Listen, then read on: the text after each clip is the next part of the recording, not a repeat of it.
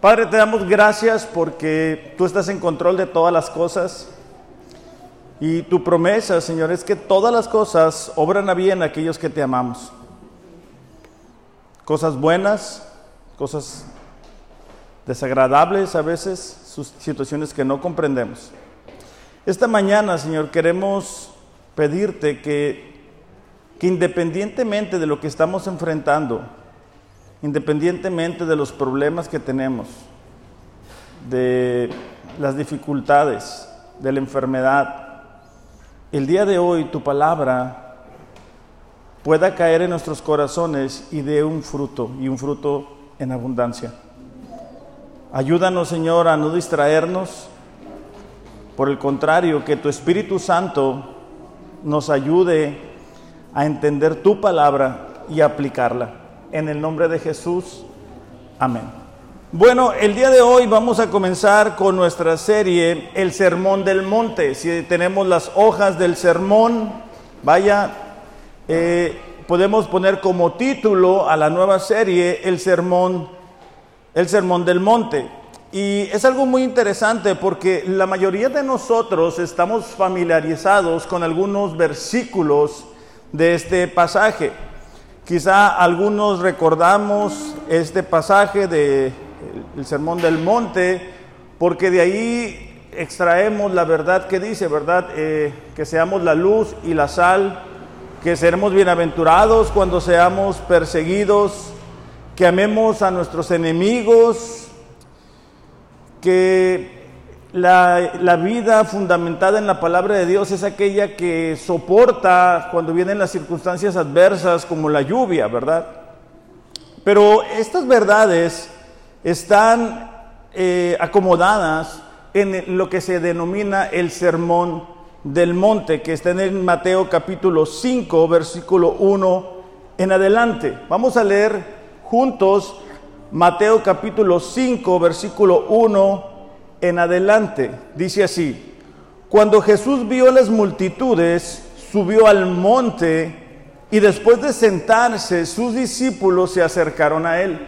Este es el primer sermón registrado de Jesús como tal. Es decir, Jesús había enseñado a los discípulos uno a uno, pero un sermón así preparado eh, hacia un grupo de gente en particular es el primero que se registra. Dice, y abriendo su boca les enseñaba diciendo, versículo 3, bienaventurados los pobres en espíritu, pues de ellos es el reino de los cielos.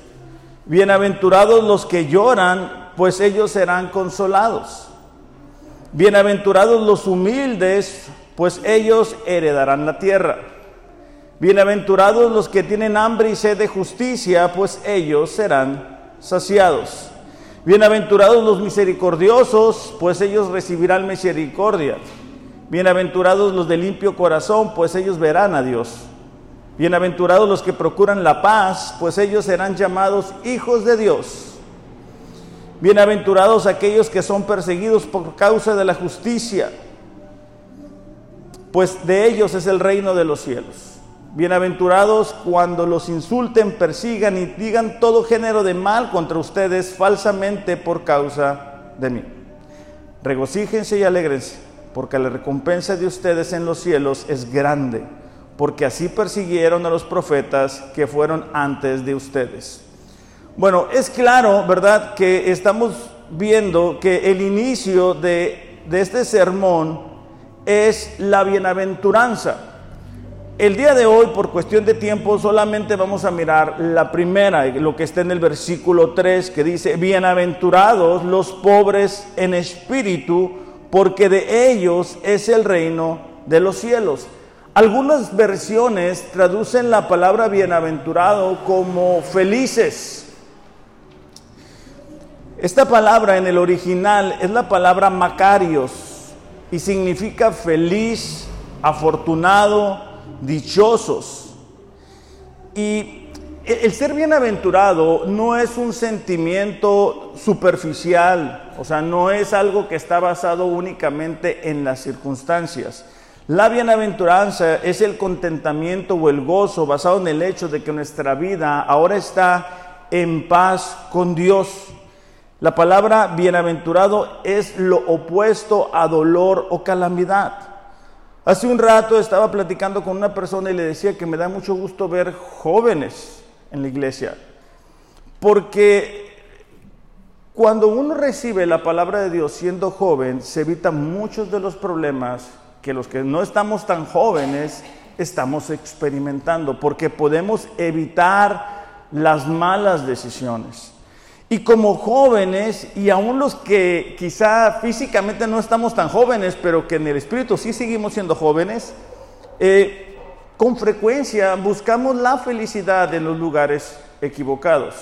Con frecuencia el mundo nos dice que la felicidad la vamos a encontrar por ejemplo, en el dinero, en el ser conocidos. Es impresionante. en la pandemia comenzó esto nuevo de grabarse la gente y, hacer un movimiento de, de, como baile. Y yo dije, bueno, es que los jóvenes no tienen nada que hacer y bueno, es, una, es algo pasajero, pero ya se volvió algo permanente. ¿no? Y, nuestros jóvenes creen que, ahí van a encontrar la felicidad, en el reconocimiento de, de, las demás personas. Por eso es que a donde quiera que van, toman su foto de lo que están comiendo, a dónde van, si van de al mercado, si lo que comen, lo que no comen, por qué lo comen. Y están buscando la, felicidad en los lugares equivocados. Algunas personas creen, ¿verdad?, que la felicidad la van a encontrar con una persona ¿verdad? Si se casan, creen que ya van a ser felices.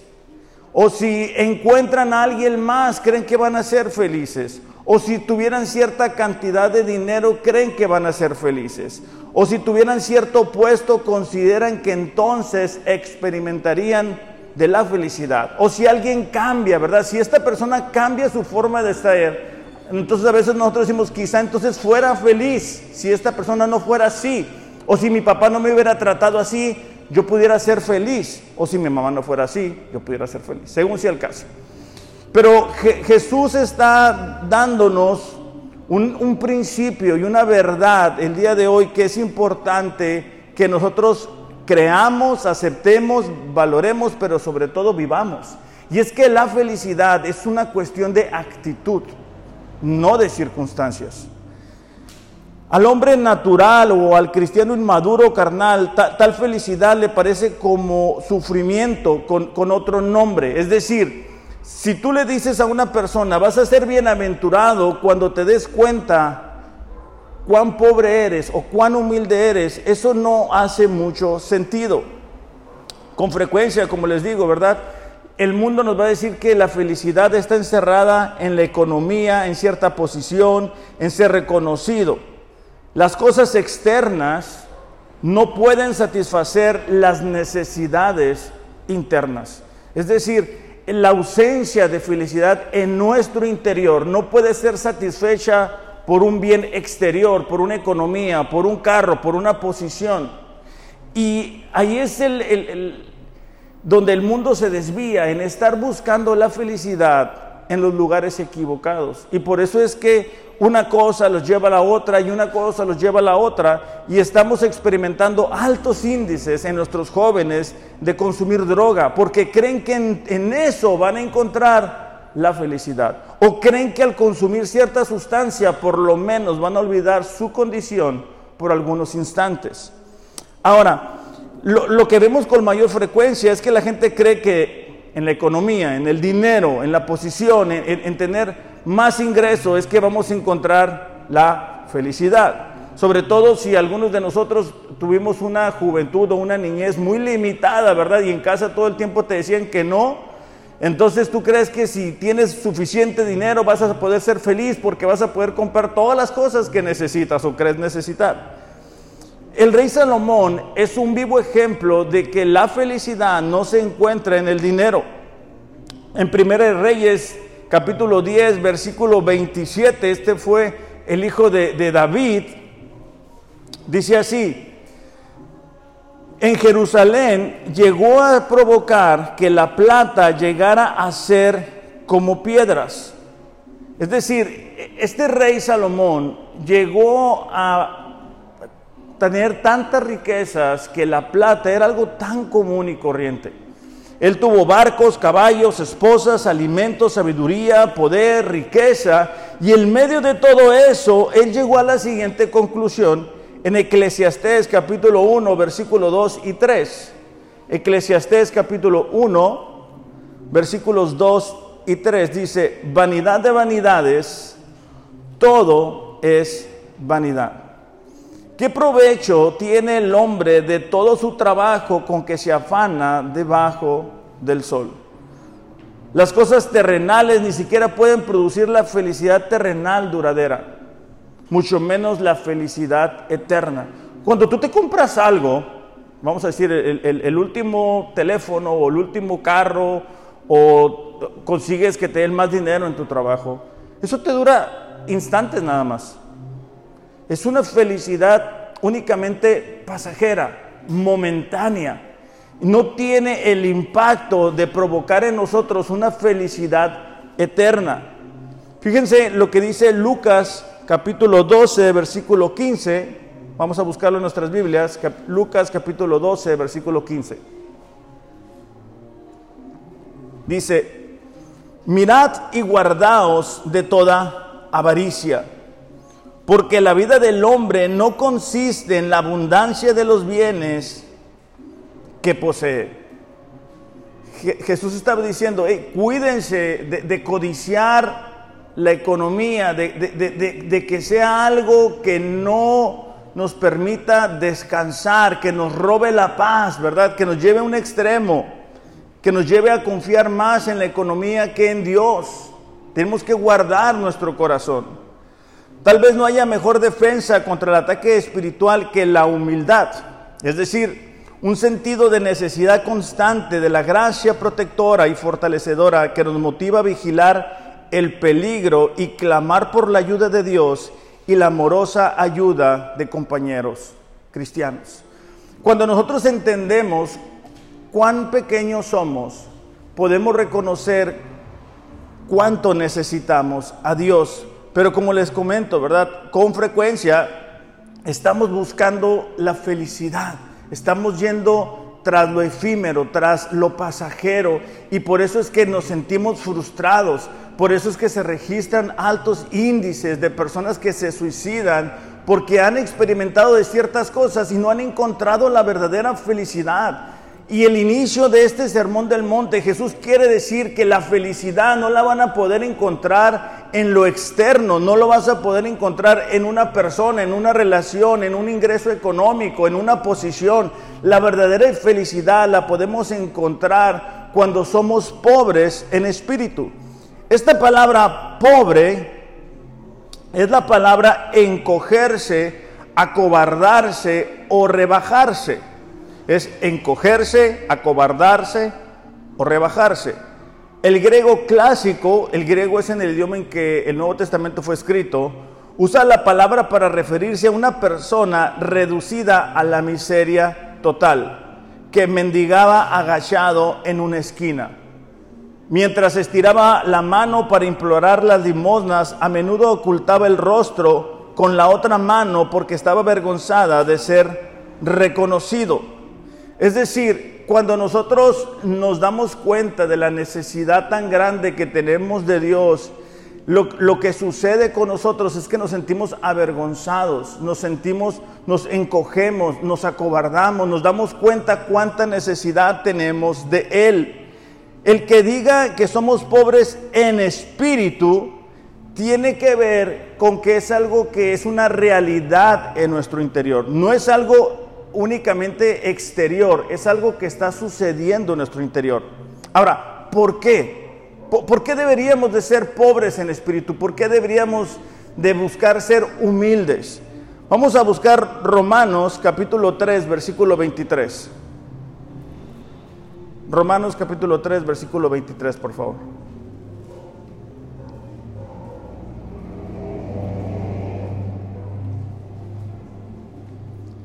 Dice, pues todos hemos pecado.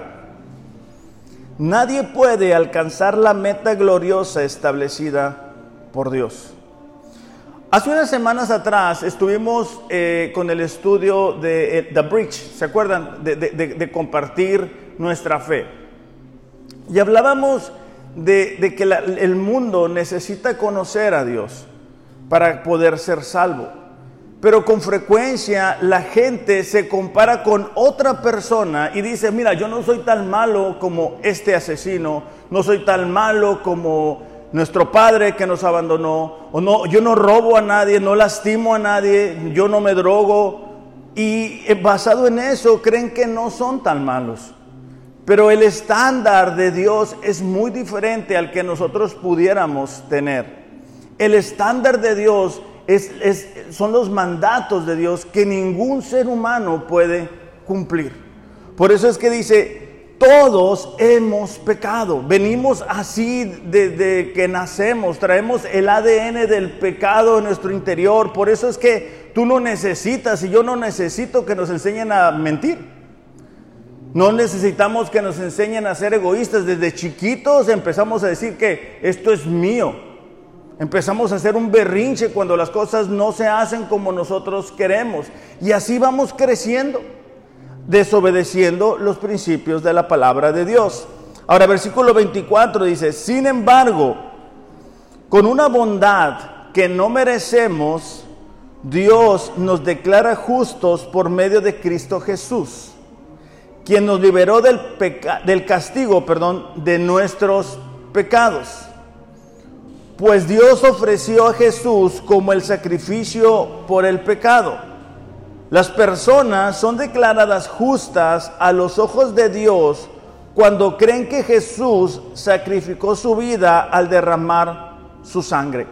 Aquí lo que está diciendo es, todos los seres humanos hemos pecado. Todos estamos condenados a ir al infierno.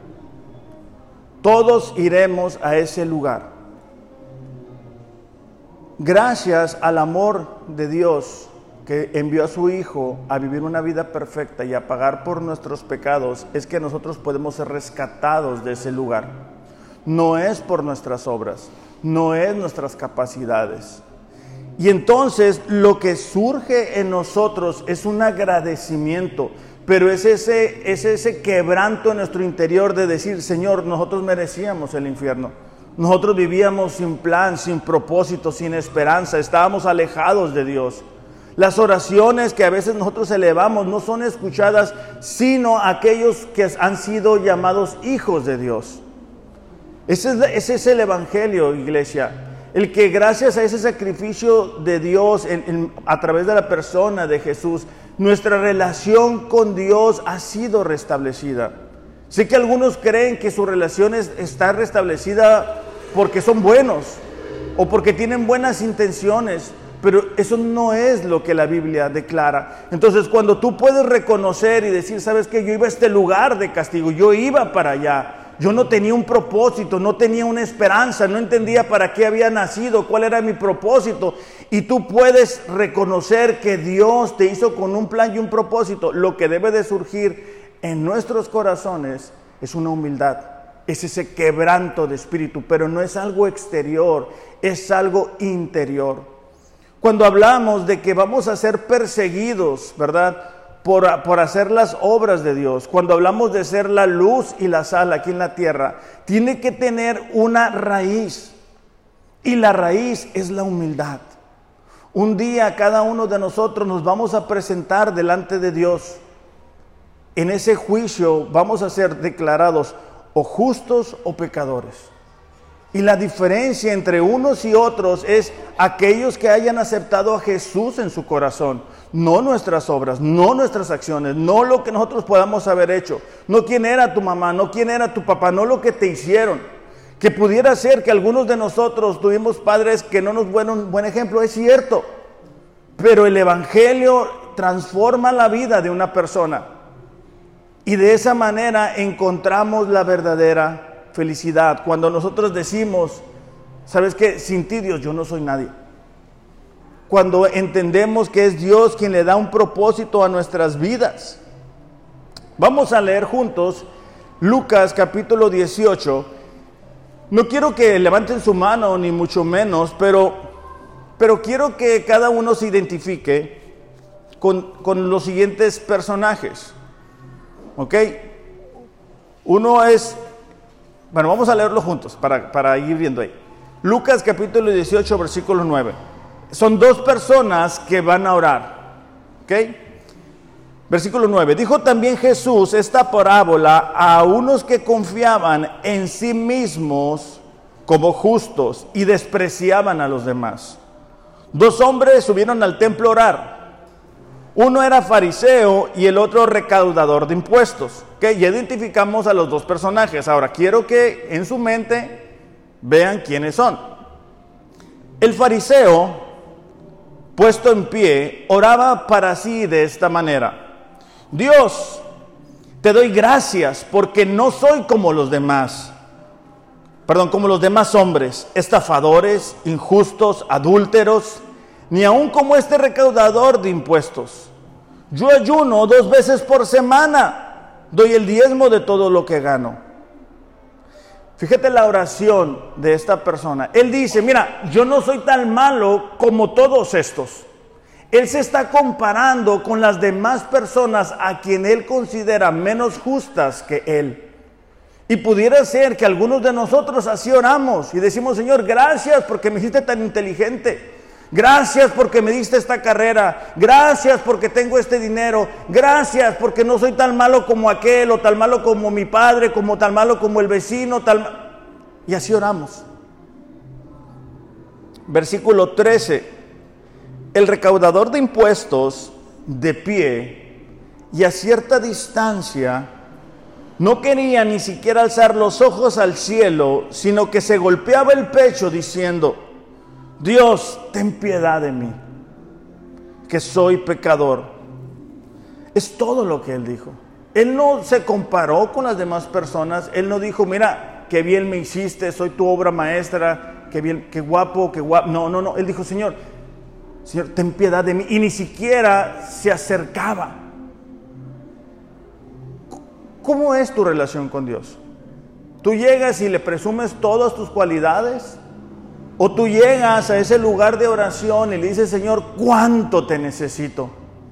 Porque la gracia que fue la que nos salvó es la gracia misma que nos sostiene todos los días. Es la misma gracia que nos permite todos los días voltear nuestros ojos al cielo y decir, Señor, ¿cuánto te necesito? Todos los días enfrentamos circunstancias difíciles, distracciones, tentaciones, cosas que nos desaniman, que nos hacen dudar. Y en medio de todo eso, ¿qué es? ¿Qué es lo que nos ayuda? Es la gracia de Dios. Cuando enfrentamos problemas que nos superan en fuerza y en capacidad, es la gracia la que nos permite seguir adelante. Es el amor de Dios incondicional, su misericordia, la que nos sostiene todos los días, como dice Lamentaciones, sus misericordias son nuevas todos los días, por eso no hemos sido consumidos. Es su amor eterno el que envió a su Hijo Jesús a morir por nuestros pecados, no por nuestras buenas acciones. Pero, pero cuando nosotros comprendemos eso, es que nos enamoramos de Jesús. Y, y por eso les decía, ¿verdad? Jesús está poniendo esta bienaventuranza no de forma aleatoria, sino porque es la raíz de las otras virtudes. Nosotros vamos a ser la luz y la sal en una sociedad, en nuestra familia que no conoce a Dios, cuando seamos humildes. Cuando entendamos cuál es el lugar que nos corresponde. Versículo 14, aquí para solamente terminar, dice, les digo que éste descendió a su casa justificado, pero no aquel, porque todo el que se engrandece será humillado, pero el que se humilla será engrandecido. Entonces, para ahí, para ahí para nosotros la importancia de saber cuál actitud tenemos Ahora, pudiéramos tener una actitud falsamente humilde. Es decir, pudiéramos exteriormente decir, si es cierto Dios, yo no soy nadie, ¿verdad? Pobrecito de mí, no me merezco nada. Y pensar que ya, eso es religión. lo exterior, cuando tú tratas de, hacer las cosas para agradar a la gente y que la gente vea y que viera pobrecito, pobrecita, eso es religión. Dios quiere nuestro corazón. El verdadero quebrantamiento de espíritu, la verdadera humildad surge en nuestro interior, cuando entendemos la condición en la que nos encontramos. Fíjate cómo lo dice Isaías 66.2. Y también vamos a ver cuál es nuestra respuesta, ¿verdad?, ante esa interrogante. Isaías capítulo 66, versículo 2, por favor.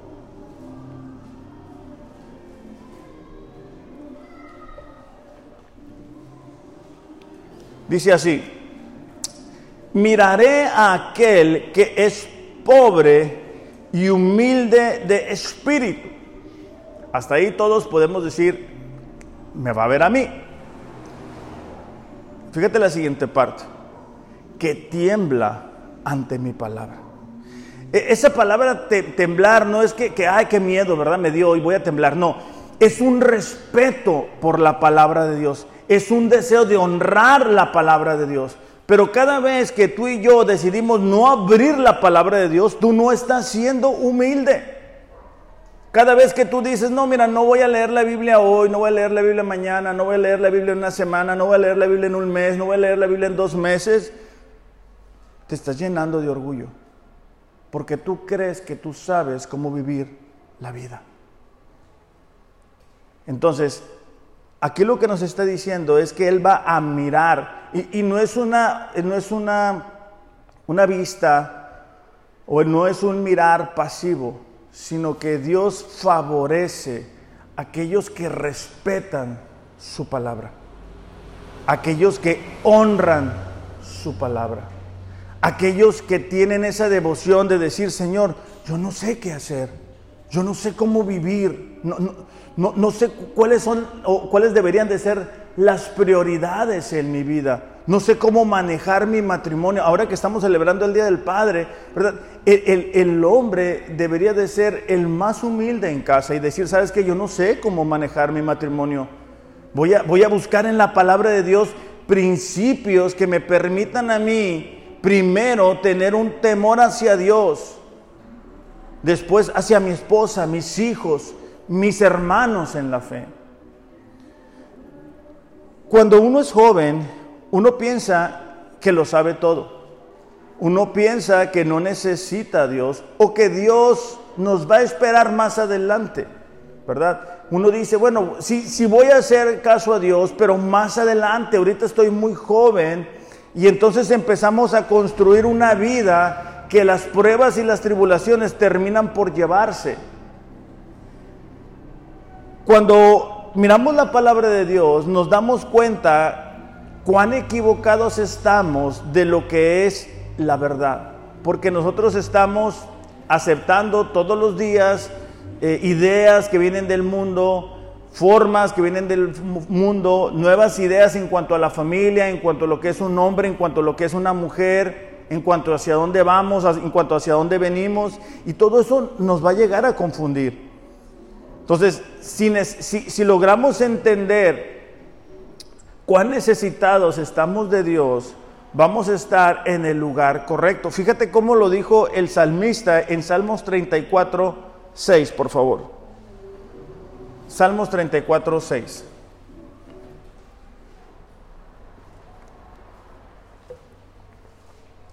Dice, este pobre clamó y el Señor le oyó y lo salvó de todas las angustias. Este pobre, dice, eh, eh, yo que, que no merecía, dice, estás hablando que lo escribió el salmista. Entonces, ¿cuál es nuestra actitud en nuestro diario vivir hacia Dios? ¿Qué, es lo que le estamos entregando a Dios? ¿Le entregamos cinco minutos? ¿Le entregamos diez minutos? ¿Le entregamos una oración de buenas noches? Gracias por todo. ¿Será que Dios se conforma con eso? ¿Será que eso es lo que Él se merece? E, el apóstol Pablo, en su primera carta a Timoteo, capítulo 1, versículo 15, lo dijo así. palabra fiel y digna de ser aceptada por todos. Cristo Jesús vino al mundo para salvar a los pecadores, entre los cuales yo soy el primero. Después en 1 Corintios 15, 10 dice, ¿verdad? Por la gracia de Dios soy lo que soy y su gracia no ha sido en vano. Eh, lo que Pablo estaba diciendo es, mi vida cristiana es una vida llena de la gracia de Dios. Reconozco cuánto necesito a Dios. La pregunta para nosotros es, ¿cuánto realmente nos damos cuenta que necesitamos a Dios? ¿Qué, lugar tiene la palabra de Dios en nuestras vidas? Porque esa es una muestra clara de cuán realmente humildes somos. Porque podemos tener una falsa humildad, como les decía hace unos instantes, de decir, mira, sí, yo pobrecito, ¿verdad? ¿Quién soy yo? Sí, pues sí, no merezco nada, ya, soy bien humilde. Eso no es la verdadera humildad, porque la verdadera humildad tiene la raíz en el corazón. Y esa raíz es Cristo viviendo en nuestras vidas. Es reconociendo que a pesar de nuestras fallas, Cristo murió por nosotros. Imagínate, imagínate salir al campo, ¿verdad? y tú ves un árbol de naranjas. ese árbol de naranjas, por, por grande que esté y por verde que esté, un día tuvo una semilla, tuvo una raíz y por eso es que da fruto. El creer que nosotros vamos a poder ser humildes por nuestras propias fuerzas o por nuestras propias capacidades es una muestra más de nuestro orgullo. Cuando nosotros decimos, mira, yo no tengo tiempo para Dios, es una muestra más de orgullo. Ahora, ¿por qué Cristo comenzó con esta bienaventuranza? O sea, ¿por qué la pobreza de espíritu es lo primero dentro de las bienaventuranzas? Bueno, es la base de todos los demás dones y es un elemento fundamental para llegar a ser cristianos. Nosotros no podemos ser cristianos si no somos humildes. Vamos a leer juntos Mateo 18, 3, por favor. Mateo 18, 3. Vamos a buscarlo en nuestras Biblias. Mateo 18, 3 dice así. Y dijo, está Jesús hablando, en verdad les digo que si no se convierten y se hacen como niños, no entrarán en el reino de los cielos cuando, cuando habla de los niños, no habla de los berrinches que hacen los niños, ¿verdad? No habla de, las cosas que a veces hacen nuestros niños. No, está hablando de qué? De la dependencia de un niño. Un niño no, no necesita de sus padres, necesita todos los días reconocer su dependencia, ni siquiera, ni siquiera se puede alimentar solo. Entonces Jesús está diciendo, ustedes deben de hacerse como los niños, hacerse humildes, no creerse autosuficientes, no creer que ustedes van a poder con todo. Así pues dice, cualquiera que se humille como este niño, ese es el mayor en el reino de los cielos. Pobreza de espíritu es esencialmente el destronar el orgullo de nuestras vidas. No podemos comenzar la vida cristiana sin humildad y no podemos vivir la vida cristiana con orgullo, porque van a estar chocando. Y si tú quieres saber qué tan orgulloso eres, esta semana, este día, a partir de hoy, comienza a escucharte y comienza a contabilizar cuántas veces hablas de tus logros, del yo. ¿verdad? Yo trabajo, yo proveo, yo soy el jefe, yo soy el que me encargo, si no fuera por mí, que fuera de ustedes, ¿verdad? Y las mujeres también tienen sus yo, pero hoy no les voy a decir nada, pero, pero cada mujer también tiene sus yo y, y los jóvenes también, ¿verdad? Yo voy a hacer las cosas diferentes, yo sí sé cómo hacerle, yo sí soy más inteligente, yo no voy a ser como mi padre, yo no te voy a hacer sufrir, y termina uno cometiendo los mismos errores o peores. Entonces, Proverbios 16, 5 dice, abominación es a Jehová todo altivo de corazón, todo aquel que se eleva, todo aquel que cree, ¿verdad? Que, que lo sabe todo, que piensa que lo puede todo. Es el orgullo lo que hizo caer a Satanás después de ser un ángel que adoraba a Dios. Y es lo mismo que sucede en nuestros tiempos. De hecho, la semana pasada, hablando, ah, hablábamos un poquito de la iglesia de la Odisea, Porque la iglesia de la Odisea era una iglesia orgullosa y decía en Apocalipsis 3:17, yo soy rico y me he enriquecido y de ninguna cosa tengo necesidad. Jesús contestando eso dice, no sabes que eres un desventurado, miserable, pobre, ciego y desnudo. Entonces, para poder vivir en humildad necesitamos quitar la mirada de nosotros y ponerla en Dios. Necesitamos aprender a quitar la mirada de nosotros y ponerla en Dios. Es decir, dejar de ver nuestros logros y comenzar a buscarlo a Él. Entonces, ese sería nuestro primer paso. Lo segundo es que debemos de matar de hambre a la carne eliminando lo que lo alimenta.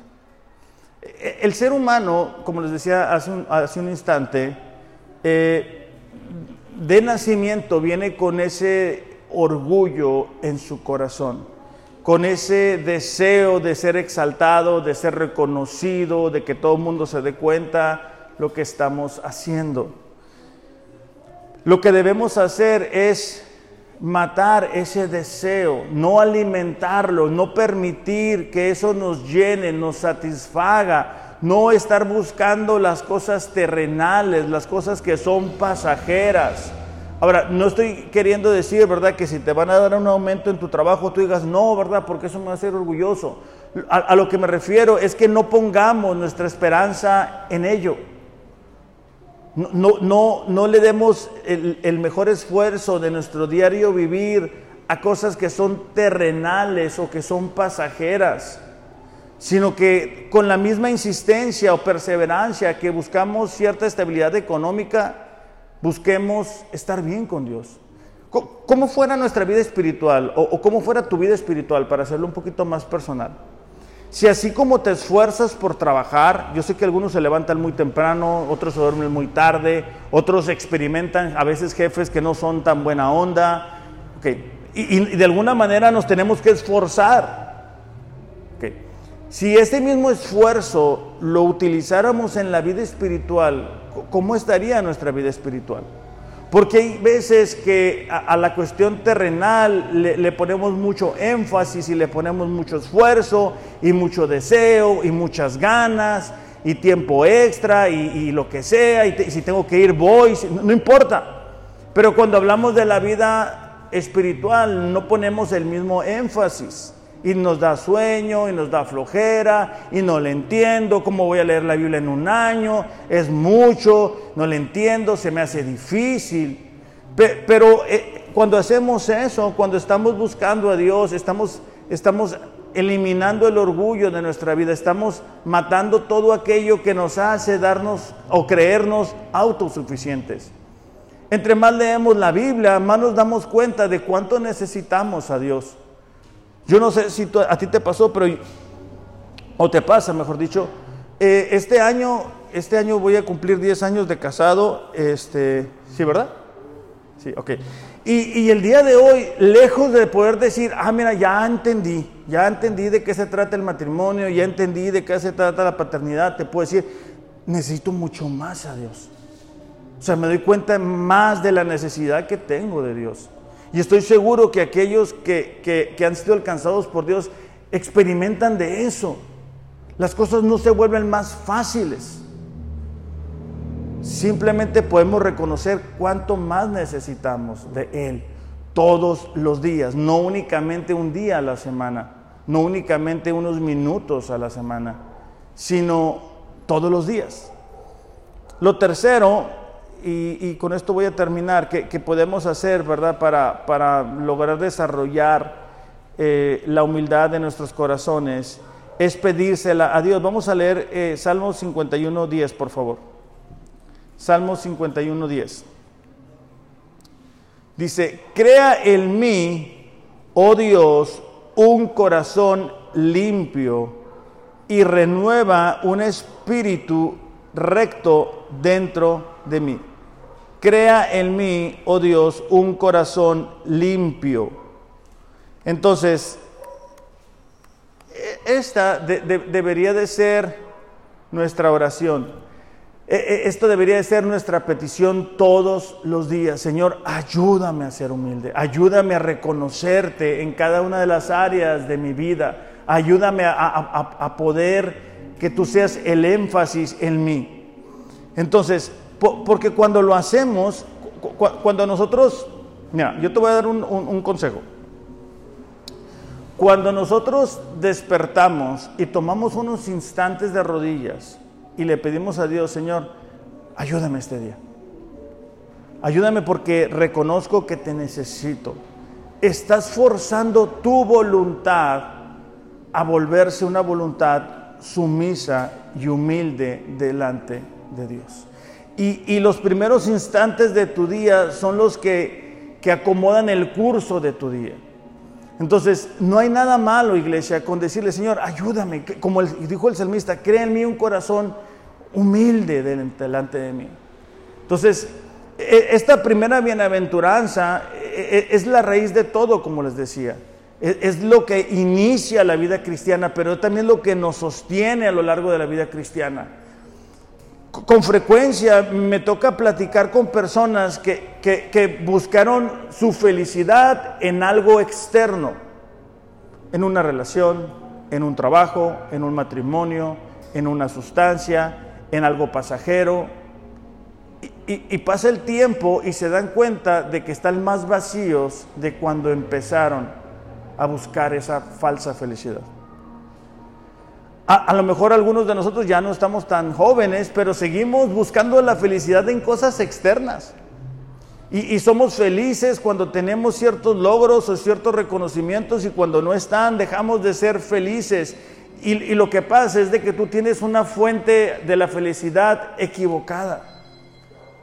Si ese es tu caso, el día de hoy es el momento que tú puedes decir, ¿sabes qué, Señor? Es cierto, he, estado esperando que la felicidad me la dé mi esposo, o, me la dé mi esposa, o me la den mis hijos, o, me la dé esta situación. Mira, tú no puedes depositar tu felicidad en cosas externas. La única fuente de verdadera felicidad es Dios. Y es a través de Cristo que tú puedes experimentar de, eh, esa, de esa plenitud de vida. Y todo lo demás viene por añadidura. Pero si el día de hoy tú, tú sales de aquí reconociendo cuánto necesitas a Dios, entonces este mensaje habrá logrado su propósito. Porque la idea es que entendamos que necesitamos a Dios no, no únicamente unos instantes, no, únicamente cuando, ay, estoy en crisis familiar, tenemos un problema, no sabemos si nos vamos a divorciar, no, no, no nos entendemos. Y ya, se, acaba el problema y ya seguimos otra vez, ¿verdad? Eh, en nuestra propia fuerza, en nuestra propia capacidad, como nosotros queremos. No. El, el verdadero pobre en espíritu es aquel que reconoce a Dios todos los días, en todo momento en las cosas buenas, en las cosas no tan buenas, en las cosas agradables, en las cosas no agradables, porque a veces nos viene una bendición, nos viene una bendición muy grande y como no somos humildes, pensamos que ahí está la felicidad y, nos y hacemos de una bendición de Dios que un ídolo. Y al rato estamos enfocados en ese ídolo. Vamos a orar para, para despedir este tiempo. Padre, te damos gracias en esta mañana por la oportunidad que nos das de estar aquí, Señor. Gracias, Padre, porque tú nos amaste tanto que enviaste a tu Hijo Jesús a morir por nuestros pecados. Y Señor, el día de hoy te pedimos que cada uno de nosotros pueda reconocer su necesidad de ti, que podamos ser humildes verdaderamente, Señor, que nuestra humildad provenga de lo más profundo de nuestro corazón Ayúdanos, Padre, a que todos los días podamos tener esa misma actitud. Y Padre, también te pedimos por aquellas personas que quizás nos están viendo a través de las redes y que no, no te conocen, que el día de hoy, Señor, tú puedas abrir sus corazones y que ellos logren entender cuánto te necesitan en sus vidas, que sus vidas irán sin sentido, sin propósito hasta el momento que te acepten como Señor y Salvador de sus vidas. Yo te ruego, Padre, que tu Espíritu Santo pueda traer esa convicción a sus corazones. En el nombre de Jesús te lo pedimos. Amén. Iglesia, que tengan un excelente, excelente domingo. Los amo, pero Dios les ama más. Gracias.